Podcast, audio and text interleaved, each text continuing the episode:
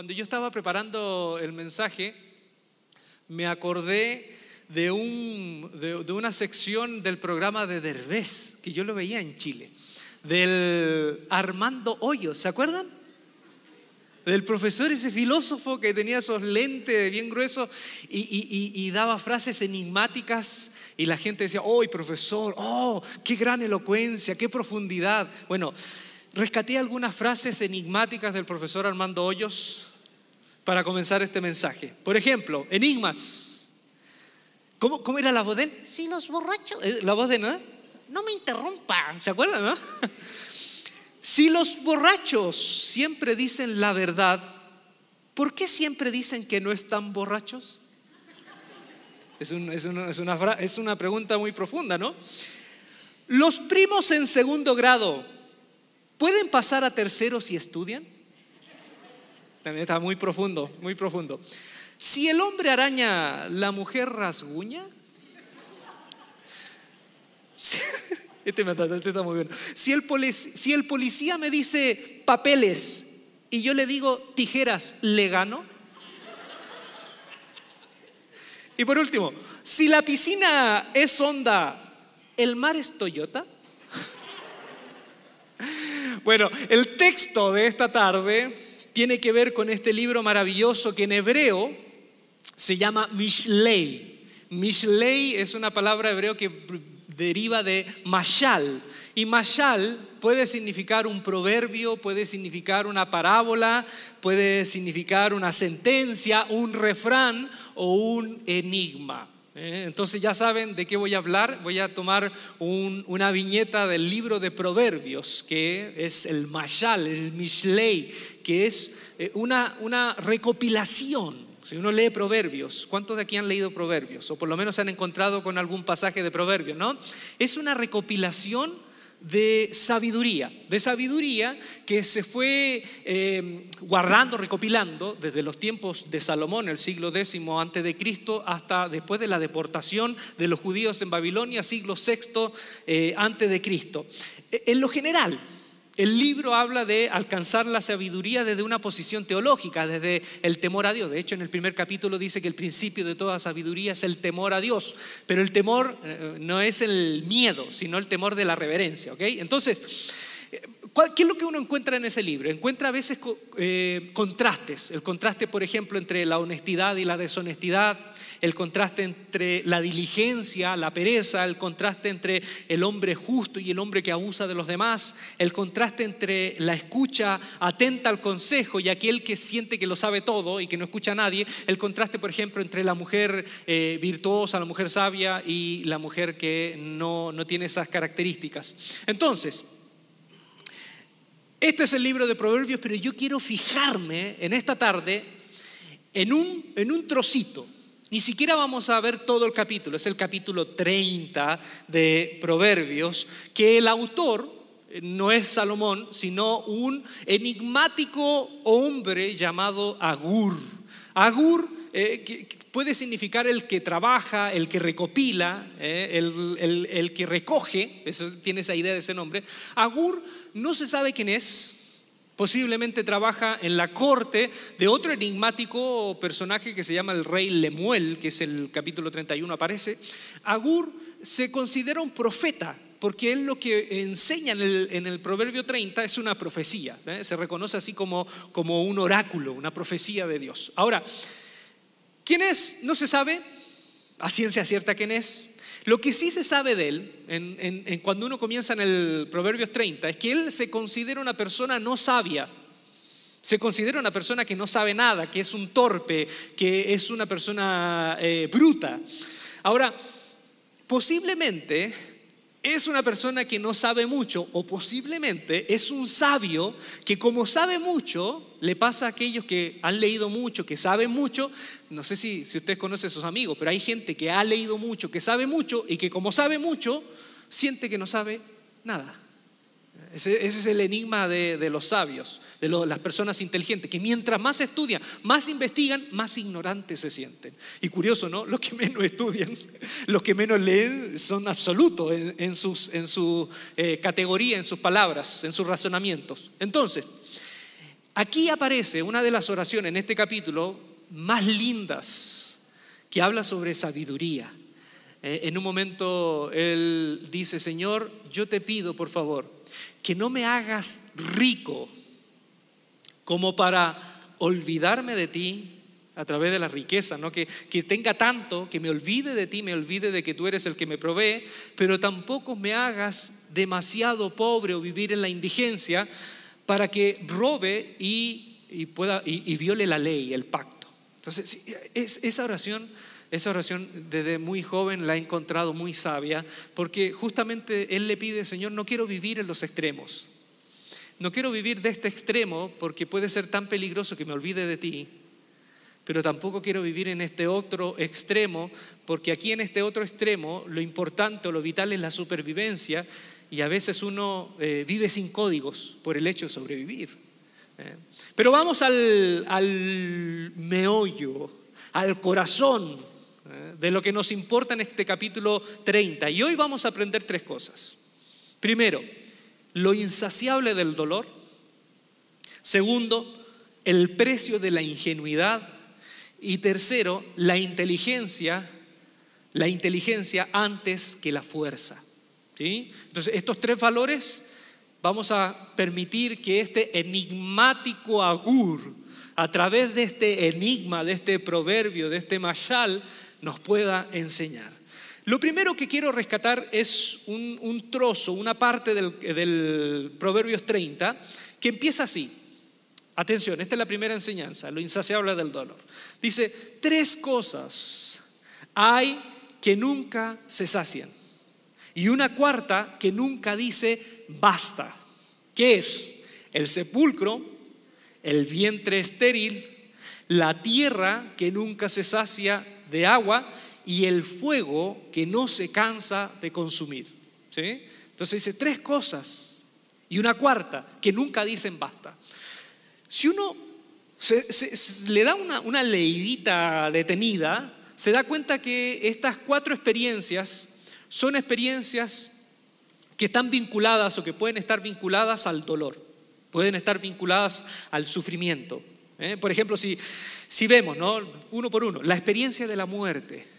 La experiencia de la muerte, eh, obviamente, ¿no? Para quien, para quien ama a esa persona que despide, no es una experiencia gratificante, es dolor, es ausencia, es tragedia, es desgarro.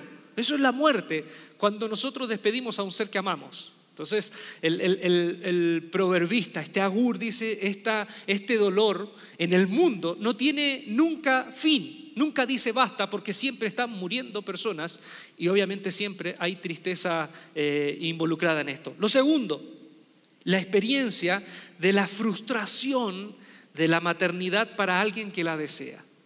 ¿Sí? También es una frustración, es un dolor. Tercero, la experiencia de la lluvia en una tierra que sufre de sequía. Eh, eh, este hombre escribe desde, desde todos sabemos, ¿no? Desde Israel, en donde Israel hay desierto, si uno camina un poco al sur de Jerusalén, está el desierto de Judea, si uno traspasa la Jordania, hay un desierto, o sea, ah, es una tierra desértica que históricamente, históricamente, en todo ese sector de la media luna fértil, eh, muchos agricultores tuvieron que hacer bastantes malabares para poder guardar agua en los tiempos cuando llovía. Entonces, hay una experiencia de sequía, hay una experiencia que en algunos tiempos también pueden, pudieron vivir los agricultores, las vacas flacas, producto de la ausencia de aguas. Después habla de eh, el fuego, ¿eh? que descontrolado también puede provocar dolor, frustración, pérdida, sufrimiento. yo vengo de un país, yo vengo de un país que lo tiene todo. Tiene terremotos. El terremoto más grande registrado desde que uno toma registros, se, ocurrió en Chile el año 1960. Nosotros, al igual que la falla de San Andrés, estamos en una falla tectónica donde ustedes saben, nos movemos. O sea, Chile es un país de terremotos, es un país y fuertes. No temblorcitos, fuertes terremotos. Eh, bueno, los que viven en Ciudad de México y les ha tocado de pronto la tragedia o, el dolor o el susto ¿no? de temblores fuertes, los que han vivido saben de lo que se trata. Mi esposa viene de un país en donde no hay terremotos, todo es tranquilo. Uruguay es tranquilazo, no pasa nada. ¿eh? Nada negativo, ¿no? no cosas positivas pasan. Y, un día recuerdo cuando estuvimos seis meses ahí en Chile, cuando volvimos ahí, el, año es el 2018, Andrea percibió un, una pequeña muestra de lo que es un temblorcito en Chile, ¿sí? Y, bueno, eh, eh, se asustó, ¿no? Te asustaste bastante, ¿no? Sí, escuché incluso invocaciones. No, no, no, no, se crean, ella es muy cuidadosa en sus palabras. Eh, pero sí, se asustó. Y yo le dije, no, esto es una muestra, es una muestra, es una muestra. Entonces ahí yo le dije, mira, hay varias cosas que hay que hacer cuando hay un temblor. Y cuando es un temblor fuerte, una de las cosas que se sugiere es toma tu, cédula de identidad, muérdela para que después se identifiquen el cuerpo. Ah, no, no, no, no, no. qué, terrible. Bueno, entonces Chile tenemos terremotos, tenemos eh, volcanes, 3.000 volcanes activos, no, 3.000 volcanes, hay algunos que están activos, tenemos incendios. Entonces yo siempre digo, eh, eh, en la escala de catástrofes, así titánicos, épicos, está Sodoma, Gomorra y Chile. Estamos así, en el tercer lugar, después de eso. El fuego puede provocar dolor, pero me voy a centrar en el vientre estéril. Para una mujer de la época, ser madre era todo. Para una mujer de la época, ser madre lo era todo. No ser mamá en el tiempo en que escribe el autor, incluso hasta en el tiempo de Jesús, era llevado, era, esa experiencia se llevaba como una maldición. Incluso se leía como un castigo de Dios una tragedia que hacía, mm, que hacía que no valiera la pena vivir. Una mujer no solo esperaba ser madre en esa época, sino que la comunidad que rodeaba a esa mujer también esperaba que ella fuese mamá. Entonces, frente a esto, estamos frente a una realidad que no solo la persona espera, sino que la sociedad espera que la persona viva. Entonces imagínense el dolor que causaba para una mujer en esa época no ser madre. No era solo la, expectativa que yo tengo, sino la expectativa que tiene la comunidad eh, que me rodea. estar a la altura de lo que se espera de mí. Entonces, cuando, cuando veo esto, eh, Obviamente aquí percibo algo, hay, una, hay una joya que nos entrega Proverbios, que es la joya de cuándo se transforma el dolor, cuándo se transforma en dolor una experiencia como esa. ¿Cuándo se transforma en dolor? Cuando nuestro sentido de felicidad y realización dependen de ciertas condiciones futuras. Si se realizan, seré feliz. Si no se realizan, estaré en desgracia. Entonces, quiero que por favor nos metamos esto en la cabeza. ¿Cuándo el dolor se hace insaciable? ¿Cuándo se hace insaciable el sufrimiento? Cuando yo pongo todas las fichas en una situación futura. Pongo mi sentido de felicidad en una situación futura que de obtenerla digo, ah, si esto tuviera sería feliz. Y si no lo tengo, vivo en desgracia. Entonces eso es muy peligroso. Y es lo que nos advierte Proverbios.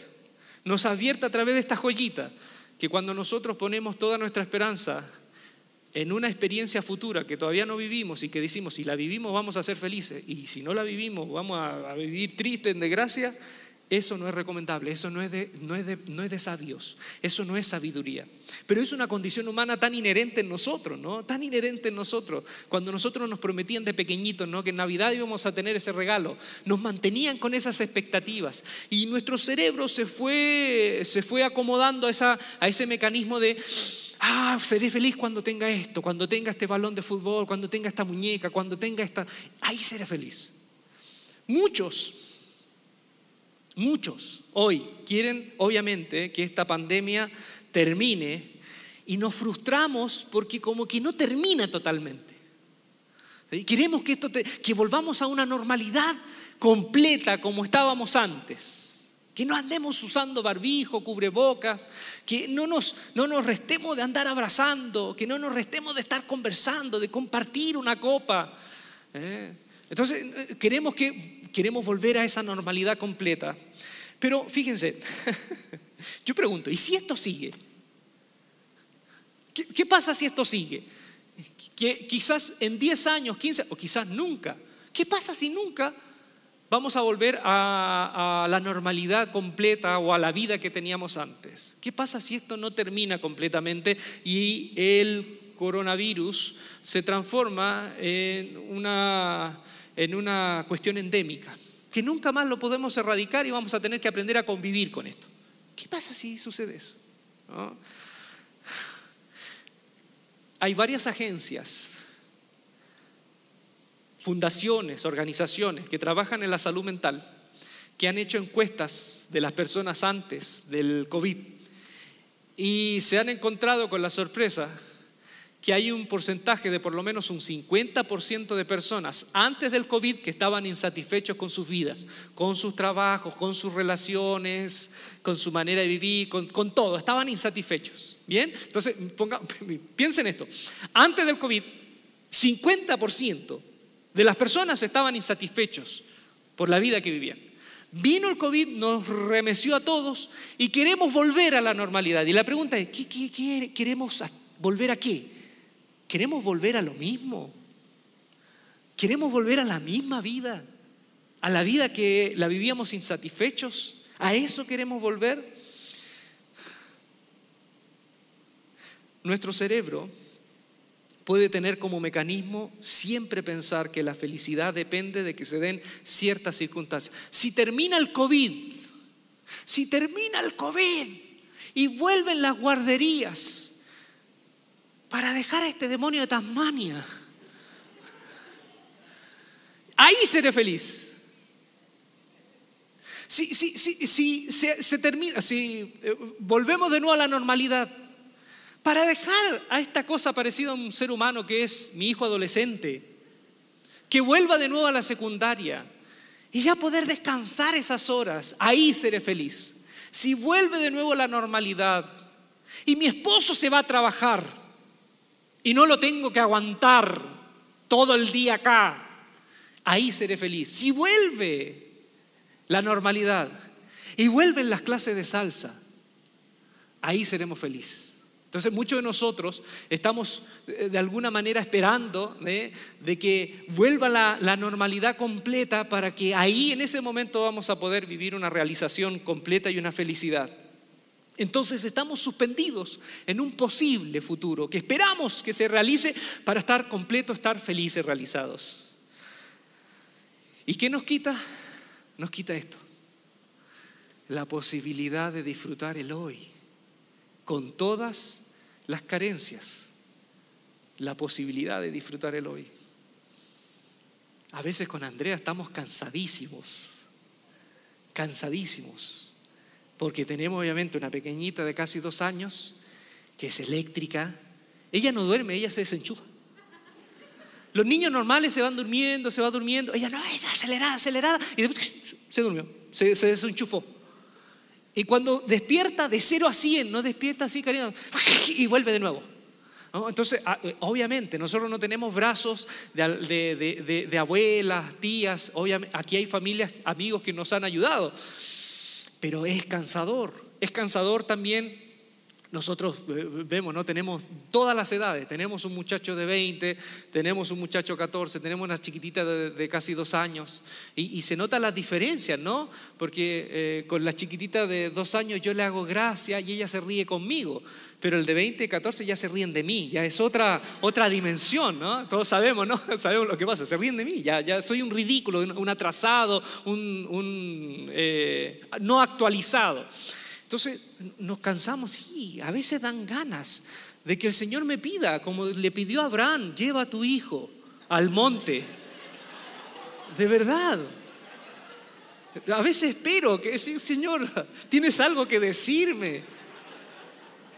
En esta etapa que estoy tan conectado con Él, digo, Señor, ¿y cuándo?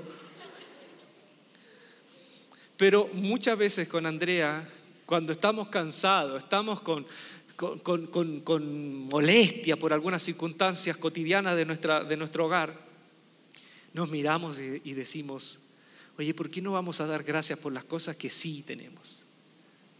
Y empezamos a nombrar las cosas que sí tenemos.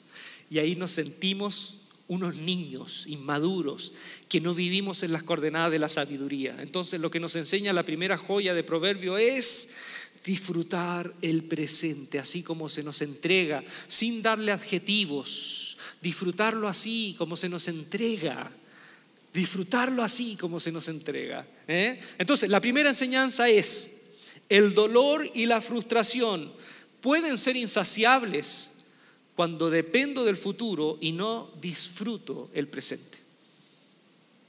Entonces, ¿cuál es la, enseñanza? La primera enseñanza es, comencemos a disfrutar la vida, con COVID, sin COVID. Comencemos a disfrutar la vida ahora, así como se nos presenta, así como se nos presenta. Bien, segunda cosa, el precio de la ingenuidad. Dice, tres cosas hay que me causan asombro y una cuarta que no alcanzo a comprender. El rastro del águila en el cielo, el rastro de la serpiente en la roca, el rastro del barco en alta mar y el rastro del hombre en la mujer. Y uno queda así como, ¿qué será? ¿Qué será lo que quiere decir? Entonces, me puse en la semana a bucear en el texto masorético, en el texto hebreo, y hay varias cosas. Primero, literalmente la última frase en la que me quiero detener cuando dice el rastro del hombre en la mujer es el camino del hombre en la mujer. Así dice en el, hebreo, cosas que él no, no sabe, no entiende, no comprende profundamente. El camino del hombre en la mujer. Y lo compara eh, con estas otras experiencias, ¿no? El vuelo del águila, la serpiente en la roca, el barco navegando en, el corazón del mar, en alta mar. La primera, ah, la primera impresión es que podría estar hablando de el romance, el amor, ¿no? El romance, el amor, el cariño. Pero curiosamente, después de ese versículo, después viene una otra enseñanza, otro machal pequeñito, donde dice que la mujer adúltera es aquella que es capaz de comerse a un hombre, literalmente dice, comerse a un hombre, y después, y después cuando le pregunta dice, yo no fui, yo no fui, con cara de póker así, yo no fui, no fui, no, no, ¿de qué me acusan? Entonces, eso viene después de este del rastro del hombre en la, en la mujer, el camino del hombre en la mujer. Entonces, posiblemente, este camino del hombre en la, mujer no es algo positivo, no es algo del amor, el cariño, el romance, sino que tiene que ver con algo negativo. Me metí más para, bucear. Y la palabra mujer en hebreo que aparece acá es salmah, que es una muchachita joven virgen. ¿Sí? Y la palabra de hombre, en hebreo hay varias acepciones para, para, para describir un hombre. La primera es ish. Ish significa un hombre, una persona, ish. Eh, y mujer es isha. eh, son muy parecidos. Eh, por eso que Adán, Adán dice, eh, eres hueso de mi hueso, carne de mi carne, ¿no? Eres ish, yo soy ish, tú eres isha. La segunda palabra es Adam, Adam, con M al final, Adam, que significa terrestre, porque Adam viene de Adamah, que es la tierra. ¿eh? Por eso al polvo, del polvo saliste y del polvo vas a llegar. Al Adamah vas a volver, a la tierra, porque saliste de la tierra. Adam es el terrestre. La otra palabra es Enosh. Enosh significa frágil, mortal. ¿eh? Una persona frágil, una persona que tiene una vida limitada. Y la cuarta es Geber o Geber, Geber. Y esa palabra para hombre viene de Geburah, que significa fuerza. Geber o Geber es un hombre fuerte, un hombre que tiene fuerza para ejercer violencia o para defenderse. Entonces, cuando uno lee ese texto en Proverbios, en el, en el arameo, eh, perdón, en el hebreo, dice, todas estas cosas, ¿no? Le parecen asombrosas. Y el último dice, y el dere camino del Geber, el hombre fuerte, el hombre que tiene fuerza para hacer violencia, el camino del Geber a la alma, a la muchachita virgen. Si uno lo lee así, da cuenta de una connotación que quizás el hombre le está dando. Ahora compárenlo. En el mundo antiguo, si uno veía un águila volar, y por ejemplo un águila posarse en una piedra, en el mundo antiguo uno no tenía un registro fotográfico, fotográfico para saber por dónde vino el águila. ¿no? Eso está diciendo. Es, el camino es invisible, no sabemos, no, no, hay huella, no deja huella el, el vuelo del águila. La serpiente en la roca, a diferencia de la arena, no deja huella. El barco que llega a un puerto eh, en el mundo antiguo no tenías cómo ver una huella en el mar para saber de dónde vino. De esa misma manera, no deja huella, eh, no deja un trazo la acción que tiene este Geber con la almaj. ¿Qué querrá decir? Lo que yo creo que dice, él está hablando eh, de una persona que queda impune ante un acto. Una persona que es fuerte, que tiene fuerza contra una pequeñita una muchacha virgen y que queda impune, no hay huella de lo que hizo. Y dice, esto para mí no lo entiendo, no lo comprendo, me es difícil de digerir esta situación. Entonces, yo creo que lo que está hablando el proverbista es justamente de estos actos de manipulación o de violencia que ejerce una persona que tiene más capacidades, en este caso un hombre fuerte, a una muchachita virgen.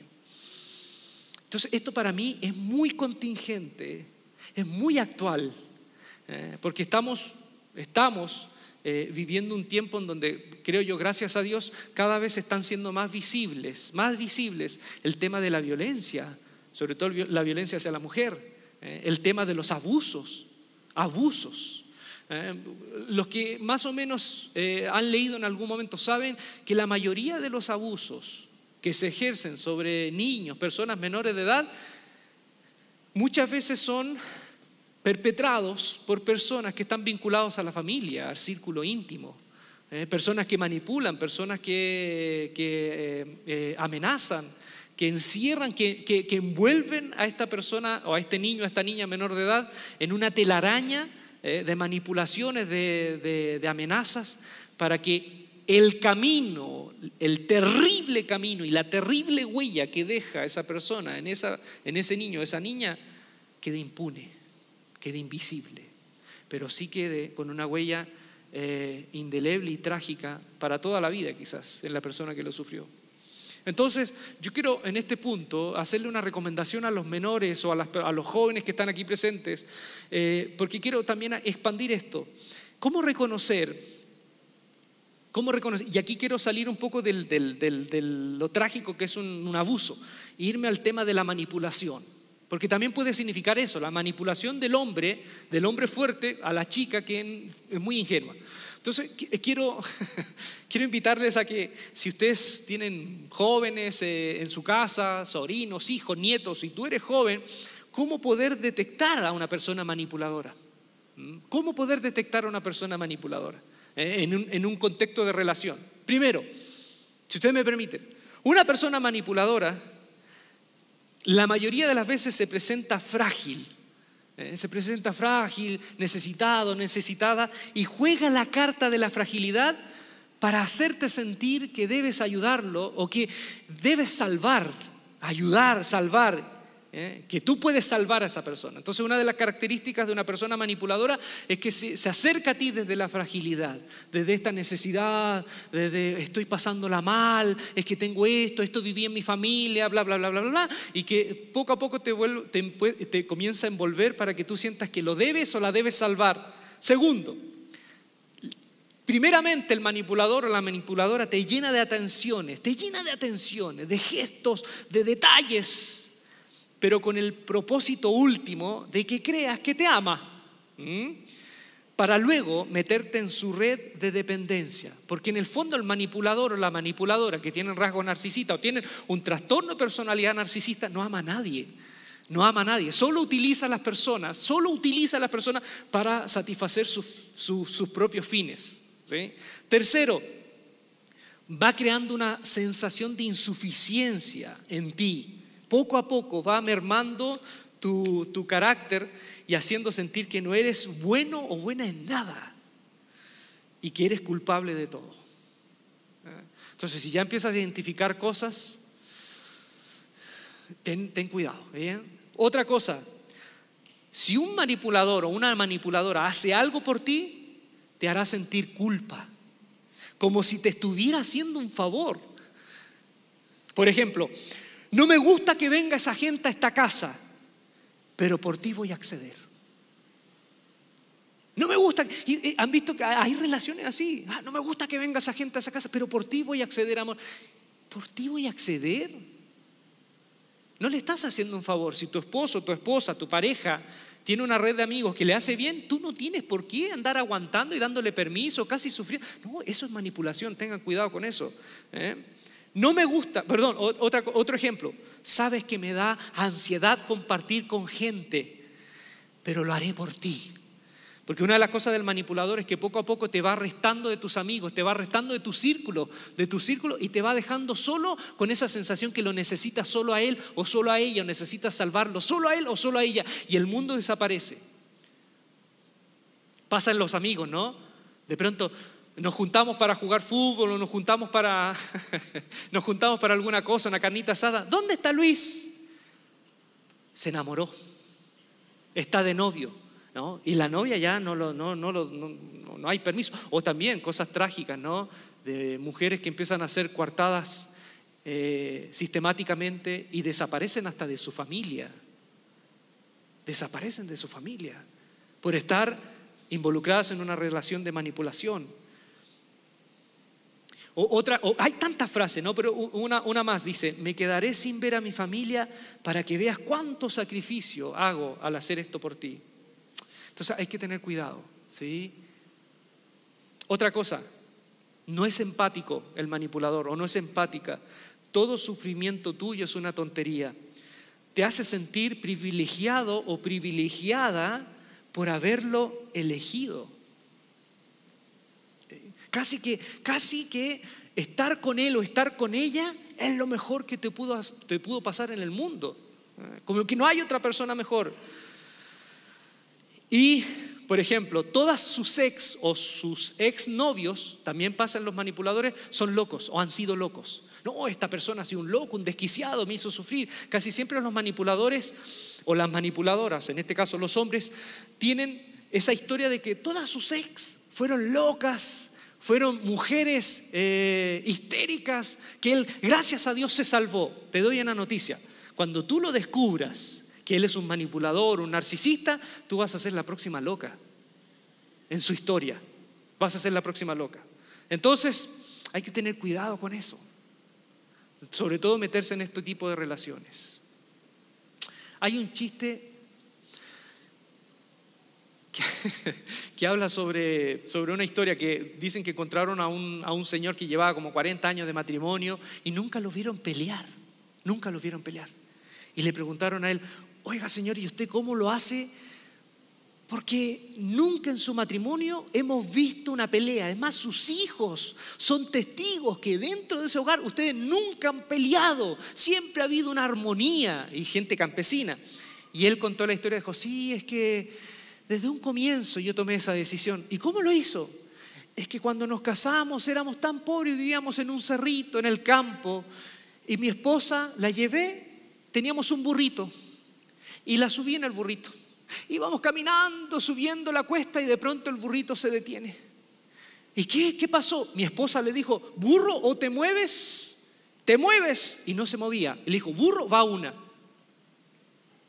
Y, y yo traté de que el burro siguiera caminando. Y ella dijo, burro, van dos. Y de pronto ella dijo, burro, van tres.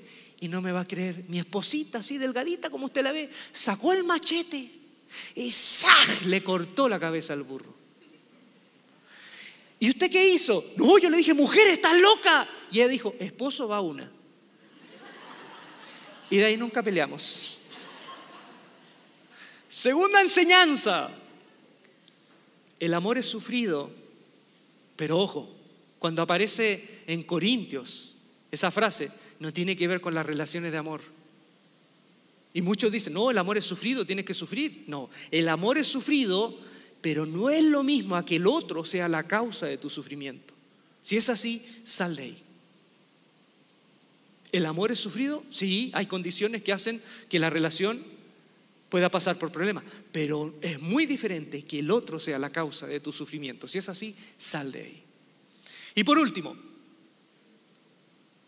la última joya que nos entrega, la inteligencia por sobre la fuerza. ¿Sí? Dice, cuatro cosas hay pequeñas en el mundo, pero que son más sabias que los sabios. Las hormigas, animalitos de escasas fuerzas, pero que almacenan su comida en el verano. Los conejos, dice tejón en una versión, pero la palabra en hebreo shafán es conejo, un conejo salvaje, un conejo de campo. Los conejos, animalitos de escasas fuerzas, pero que almacenan su comida en el verano perdón, los conejos, animalitos de poca fuerza, pero que construyen la casa sobre la roca, las langostas que no tienen rey, pero que avanzan en formación perfecta, y las lagartijas. En una versión dice las arañas, pero la palabra semamit en hebreo es lagartijas, como los geckos. ¿Conocen los geckos que son unas lagartijas pequeñitas que están siempre en las casas? Las lagartijas que se atrapan con la mano, pero que habitan hasta en palacio de reyes. ¿sí? Entonces, estos cuatro animalitos presentados tienen una característica según el sabio. Son aparentemente débiles, pero tienen inteligencia para enfrentar la adversidad. Entonces, anotemos esto, porque esto nos sirve para la vida y nos sirve para este momento que estamos viviendo de transición, ¿sí? La inteligencia por sobre la fuerza. Primero aprendamos de la hormiga. Dice, las hormigas que son pequeñitas, que son fáciles de destruir, pero tienen la inteligencia de almacenar ¿eh? para tener lo suficiente para cuando vengan los tiempos de necesidad. Entonces, ¿qué nos enseña? Nos enseña las hormigas, nos hablan de anticipación y responsabilidad. Anticipación y responsabilidad. Una cosa es estar ansioso, angustiado, siempre pensando en un, presente, en un futuro fatalista, pero la otra es la anticipación, ¿eh? que uno responsablemente se va preparando o va teniendo ciertos colchones para eh, enfrentar las eventualidades. Entonces, ¿qué nos enseña esto? Primero, trabajar, trabajar como la hormiga, para luego vivir de acuerdo a lo que tengo y no por sobre mis posibilidades. ¿Sí? La hormiga tiene una inteligencia no solo para almacenar, sino para vivir de acuerdo a lo que almacenó.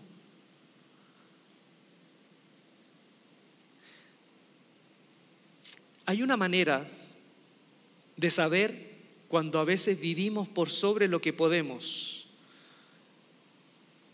Por ejemplo, a veces ir de vacaciones, ¿no? Podemos tomar préstamos y podemos quedar endeudados por unos meses, ¿no? Porque es una eventualidad, ¿no? Unas vacaciones que las necesitamos. ¿eh? Entonces, eh, eh, ante esa eventualidad podemos quedar endeudados, pero cuando, se percibe que estamos viviendo por sobre nuestras capacidades? Cuando siempre tenemos déficit, siempre estamos endeudados, no es solamente por una eventualidad, siempre. Entonces ahí hay que revisar si realmente estamos teniendo la inteligencia de la hormiga para vivir de acuerdo a nuestras posibilidades, de acuerdo a lo que almacenamos. Entonces, una, una cosa que, que aprendí en esta semana y que me encantó esta frase, dice, si disfrutas un mes pero lo pagas en un año, pensando en unas vacaciones, si disfrutas un mes, pero por ese mes disfrutado lo tienes que pagar en un año, ¿por qué no ahorras un año para disfrutar ese mes? ¿Sí? ¿Sí? ¿Me, eh, hago entender? O si, si, si disfrutaste un mes, pero tienes que pagar un año ese mes, si tenemos la posibilidad, ¿por qué no vamos ahorrando pesito a pesito un año para disfrutar ese mes? o para acercarnos a lo que nos sale ese mes. Entonces, ser consciente también del gasto, siempre mi esposa dice hay que ser consciente del gasto hormiga, y le llamamos gasto hormiga, o el gasto gota a gota. Y no se trata de ahorrar por, por ahorrar, sino no gastar aquello que no usaremos o que no es de valor. ¿Bien? Entonces, si ¿sí, me hago entender? Entonces hay que tener esa sabiduría de la hormiga, la sabiduría de la hormiga. Siempre con Andrea, cuando, por ejemplo,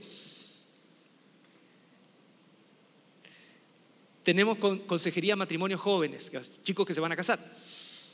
Nos hablan de los gastos que implica la boda y en varias ocasiones nos dicen, tenemos casi todas las fichas puestas en la ceremonia de boda, en la ceremonia, en la fiesta, pero no sabemos dónde nos vamos a ir de luna de miel. ¿Sí?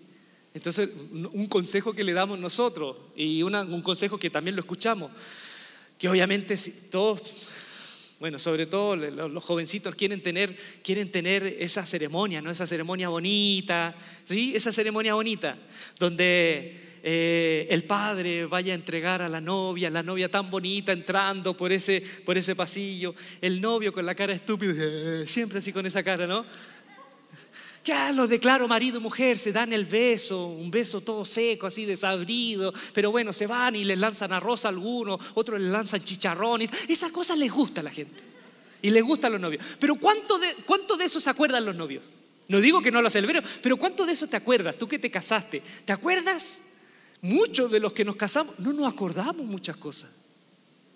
No nos acordamos. De hecho, cuando nos casamos, yo re- recuerdo pocas cosas. ¿Eh? Porque de hecho después de, la ceremonia pasamos a un lugar, ¿no es cierto? A un una, cosa techada de parrones de uva, en donde una de las amigas que, que estaba ahí servía un destilado que en Chile se llama pisco sour, que es el pisco es una bebida que es de, de Perú, también está en Chile, y lo hacen como una margarita con limón. Entonces yo estaba tan nervioso y yo pensé que era jugo de limón. Y me tomé dos de esos. Y ahí no me acuerdo mucho de lo que pasó. No me acuerdo mucho. Entonces, ¿qué le decimos a los novios? ¿Qué le decimos a los novios? Si pueden, guarden también para ese momento de, la luna de miel. Guarden ahí.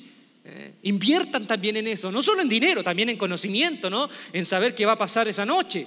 Yo recuerdo una vez un misionero, y yo sé que en buena lid el misionero nos decía, en esa, no- en esa primera noche, porque era un misionero americano, en esa primera noche, queridos amigos y amigas, yo les invito a que ustedes oren a Dios, abran su Biblia y lean cantares. Y lean el esposo, la esposa, y oren a Dios.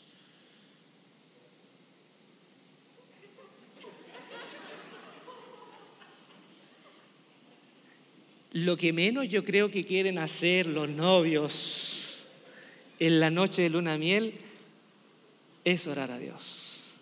¿Sí? Quieren hablar en lengua quizás. Entonces, a veces tenemos desproporcionado algunos énfasis. De hecho, mire, acá vamos a comenzar, y bueno, con Leo y Gaby, que son los eh, eh, encargados del departamento de matrimonio, vamos a tomar el tema de, eh, charlas de matrimonio, pero charlas así, al hueso. Porque hay algunos que entraron a la luna de miel no sabiendo mucho de intimidad y llevan 20 años de matrimonio y no saben mucho todavía. Entonces vamos, vamos a entrar al hueso, sobre todo para los hombres, que sepan eh, cosas, que, no, que, la sexualidad de sus esposas no, es, no, es- no- no se percibe de la misma manera como ellos la perciben. Entonces vamos, vamos a meternos al hueso y, y sin pudor nos vamos a meter al hueso. Es más, nuestro retiro se va a llamar La Biblia nos dice que hay que amar y el Kama Sutra nos enseña cómo. No, no, no, no. no.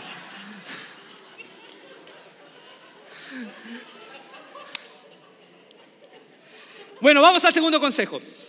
Me van a, censurar en, en- en internet.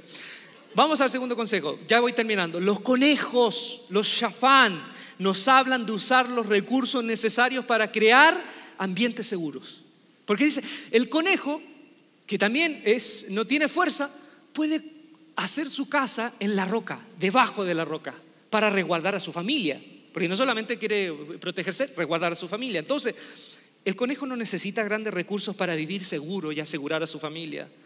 Uno puede vivir en lugares sumamente seguros para la vista del hombre y eso no es garantía a nadie. Nosotros hemos conocido personas que viven en lugares sumamente seguros y les roban.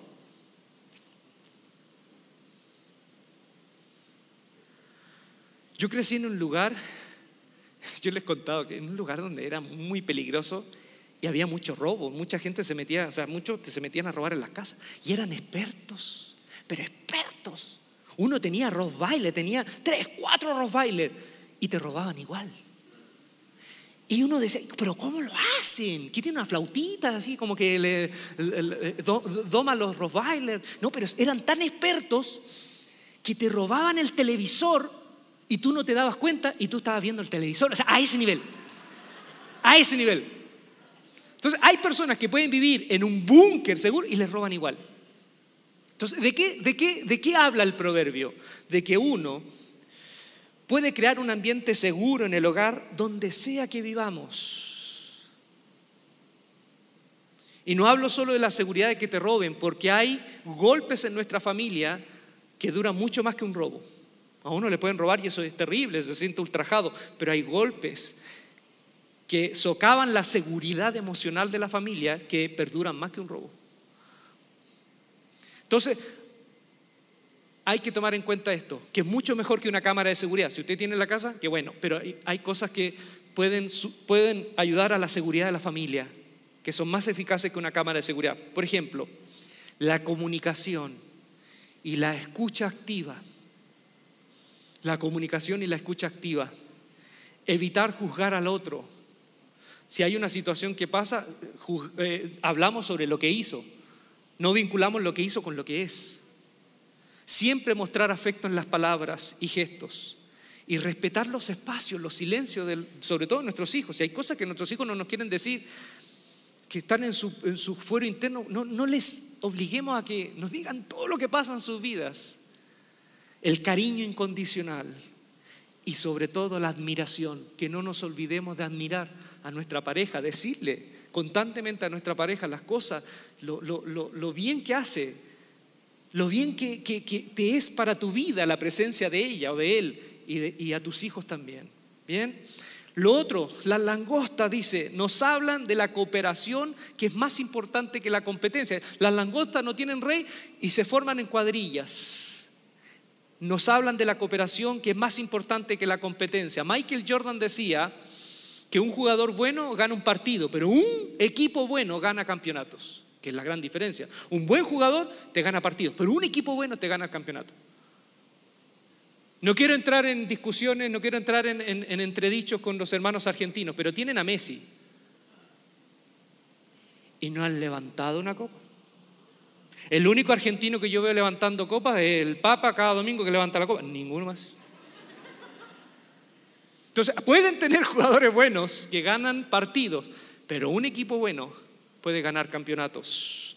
Miren, estamos en un contexto en nuestra sociedad de la competencia como un valor supremo y lo hemos adquirido casi como una, como, como, como una cuestión que se nos da desde la naturaleza. Y leemos a Darwin y hay una teoría darwinista que se, se, vincula incluso con la economía. ¿Cuál es la teoría darwinista? Que establece que la competencia es natural y que si nos enfrentamos en un espacio carente de recursos, el más fuerte sobrevive. Esa es la teoría darwinista que incluso se ha asentado en los valores de nuestra sociedad. Pero también, así como Darwin, hay otras voces desde la ciencia que dicen que la competencia llega a un límite. ¿Cuándo? Cuando llegamos a un punto en donde ganarle al otro signifique la destrucción del ambiente, si estamos en esto de competir y ganarle al otro va a significar la destrucción del ambiente, en ese momento tenemos que parar de competir y tenemos que comenzar a cooperar. Porque después no vamos a tener un mundo desde donde competir si seguimos así.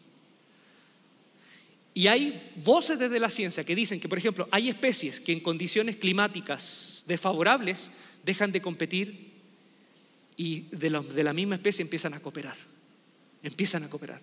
Usted ve, en, los lugares más extremos donde hay frío, los antílopes o los búfalos de, que son eh, mamíferos gigantes empiezan a cooperar entre ellos para sobrevivir. Los lobos ya no cazan, no, cazan solo, empiezan a cazar en manada porque saben que cuando las circunstancias son realmente adversas, la especie tiene que dejar de competir y tiene que empezar a cooperar. Pero nosotros no aprendimos eso. Hoy vivimos una desigualdad terrible en nuestra sociedad, vivimos una desigualdad horrible. No hemos entendido que si queremos un mundo para nuestros hijos, tenemos que dejar de competir y tenemos que comenzar a cooperar para sobrevivir. Las langostas no tienen jerarquía, pero cuando se alían, cuando cooperan, pueden provocar cambios profundos en el mundo que les rodea. ¿Queremos cambios profundos? Dejemos de competir y comencemos a cooperar.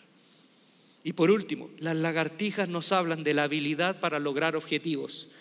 Hay una versión que dice, la que leemos dice, son fáciles de tomar con la mano. La versión que casi todos leemos dice, son fáciles de tomar con la mano, pero habitan en Palacio Rey. Pero hay una versión que dice, se sostienen con sus manos y llegan al Palacio de los Reyes. Es diferente, pero es otro significado.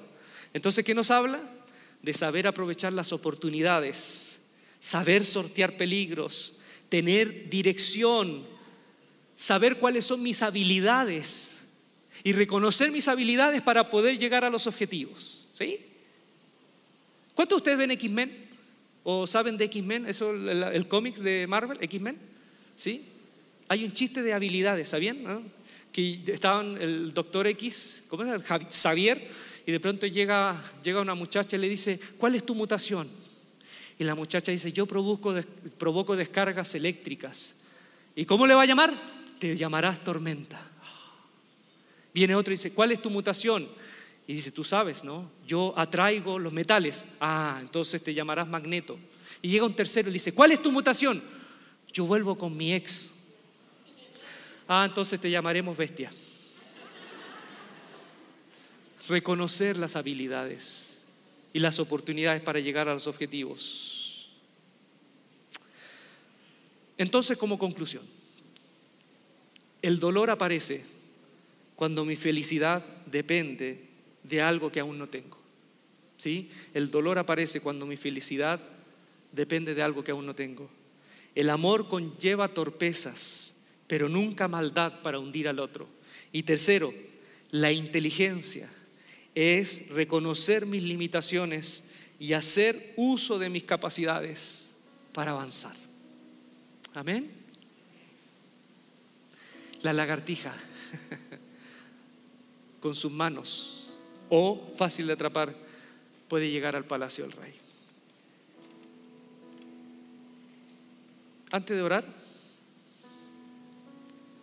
cuando pensaba en la lagartija, ¿no? En, en, la semana pensé en el Salmo 23, cuando dice el salmista, aunque ande en valles de sombras de muerte, tú estarás conmigo.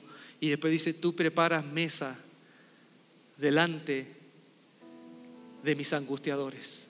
Preparas la mesa. Mi copa la rebosa de vino delante de mis angustiadores, delante de los que me persiguen. Qué bonito ese salmo. Pienso en todo lo que hemos hablado y que habla de seguridad, estabilidad, paz, inteligencia en medio de las circunstancias adversas. Y mi última palabra en esta tarde sería esta. Confiemos en Dios. ¿Sí? Confiemos en Dios, que aún a pesar de lo que estamos viviendo, podamos sentirnos en ese lugar seguro, en ese lugar que aunque sintamos que los angustiadores, ¿no? que pueden ser las deudas, las enfermedades, los problemas, están ahí, hay un punto en donde hay un punto en donde no pueden avanzar. ¿Y cuál es el punto? No pueden avanzar y afectar mi fe mi felicidad. Porque aunque pueda estar un poco enfermo, aunque pueda estar con necesidad económica, que en el fondo de mi ser me pueda sentir en ese lugar seguro, en donde ese Padre bueno nos extiende su mesa y esa copa rebosando puede estar ahí frente a nosotros, delante de aquellos que nos angustian. Pues con eso vayámonos y sintámonos como la lagartija, frágiles, pero que con fe podemos quedarnos en el palacio del rey.